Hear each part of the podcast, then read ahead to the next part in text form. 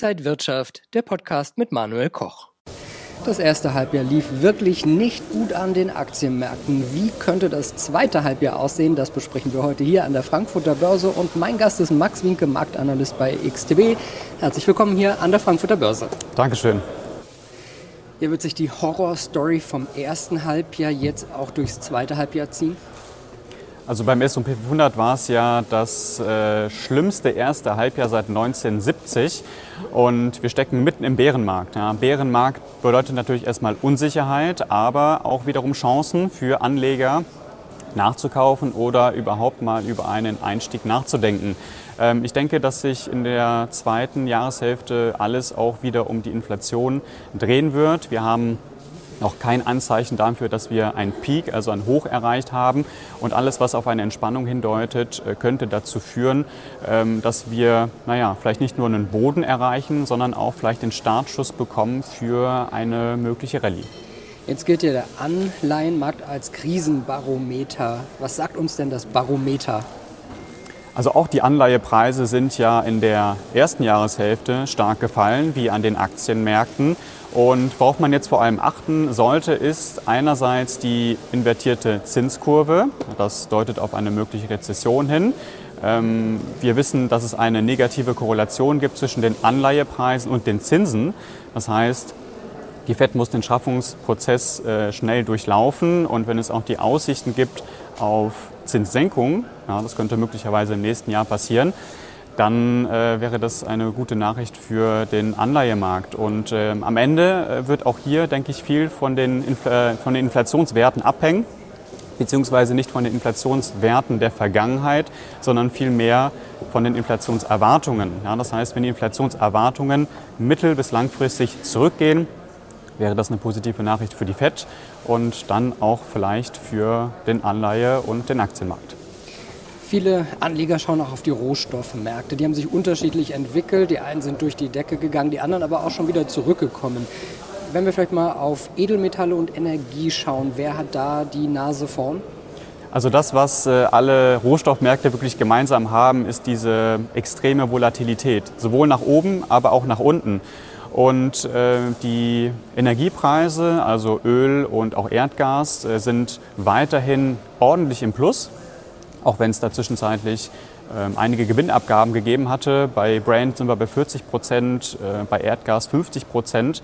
Und ähm, beim Gold haben wir gesehen, äh, dass wir vor allem ein starkes erstes Quartal hatten. Ähm, dann ging es aber deutlich nach unten, äh, sind jetzt sogar ins Minus gerutscht für das Jahr und äh, da haben wir vor allem die starke Dollarbewertung, wir haben die hohen Anleiherenditen und das war einfach ähm, ein zu hoher Belastungsfaktor, während bei den Energiepreisen natürlich der Ukraine-Konflikt eben ähm, ja, reinhaut in dem Sinne. Und ähm, ja, äh, wichtig aus technischer Sicht, meiner Meinung nach, ist äh, vor allem äh, die, die 50-Wochen-Linie. Öl und Erdgas ähm, haben diesen gleitenden Durchschnitt genutzt für einen Abpraller, um den Aufwärtstrend aufrechtzuerhalten. Bei Gold sind wir da vor einigen Wochen darunter gerutscht und daher würde ich sagen, Gold ähm, ja, eher im Abwärtstrend, während äh, Öl und Erdgas äh, sozusagen den Aufwärtstrend, ihre Aufwärtstrends aufrechterhalten konnten. Ja, Im Abwärtstrend war auch der Euro, der ist auf dem tiefsten Stand seit zwei Jahrzehnten gefallen. Ähm, besteht hier noch Hoffnung fürs zweite Halbjahr? Ja, das ist die große Frage. Also ich denke, äh, das Thema Parität äh, wird da weiterhin im Fokus stehen. Wir haben ja beim Euro-Dollar-Paar nicht nur das Problem des starken Dollars, sondern eben auch des schwachen Euros. Und ähm, ich glaube, es wird sehr, sehr schwierig sein für die EZB, äh, das Vertrauen in den Euro wiederherzustellen. Also ähm, die Problematik am Anleihemarkt. Ähm, ist etwas, was äh, ja, sozusagen ähm, ja, einen weiteren Aktionismus erfordert seitens der EZB und das könnte dann eben auch so Zinsschritte äh, eben auch verwässern. Und äh, die, die, große Problematik äh, beim Euro-Dollar-Paar ist, äh, denke ich mal, dass ähm, vor allem der Dollar gerade dann auch noch so stark ist und deswegen würde ich mich tendenziell eher auf eine potenzielle Dollarschwäche konzentrieren. Das können schwächere Wirtschaftsdaten aus den USA sein, das kann eine FED sein, die weniger hawkisch ist. Ähm, ja, das äh, wäre etwas, worauf ich mich konzentrieren würde. Ähm, momentan gehe ich eher davon aus, dass wir den Abwärtstrend fortsetzen, sprich nochmals deutlich und auch nachhaltig unter die Parität rutschen. Und jetzt vielleicht nochmal so unterm Strich das zweite Halbjahr. Kommen wir aus der Krise langsam raus und wird es am Ende vielleicht doch noch ein ganz gutes, einigermaßen gutes Börsenjahr mit blauem Auge?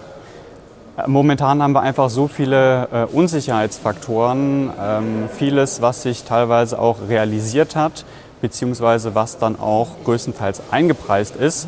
Ähm, ich als Charttechniker schaue mir natürlich immer die Kursverläufe an und bei den Aktienmärkten haben wir da eben einen Abwärtstrend, was für mich bedeutet, dass ich in nächster Zeit eher erwarte, dass wir nochmals tiefere Tiefs erreichen.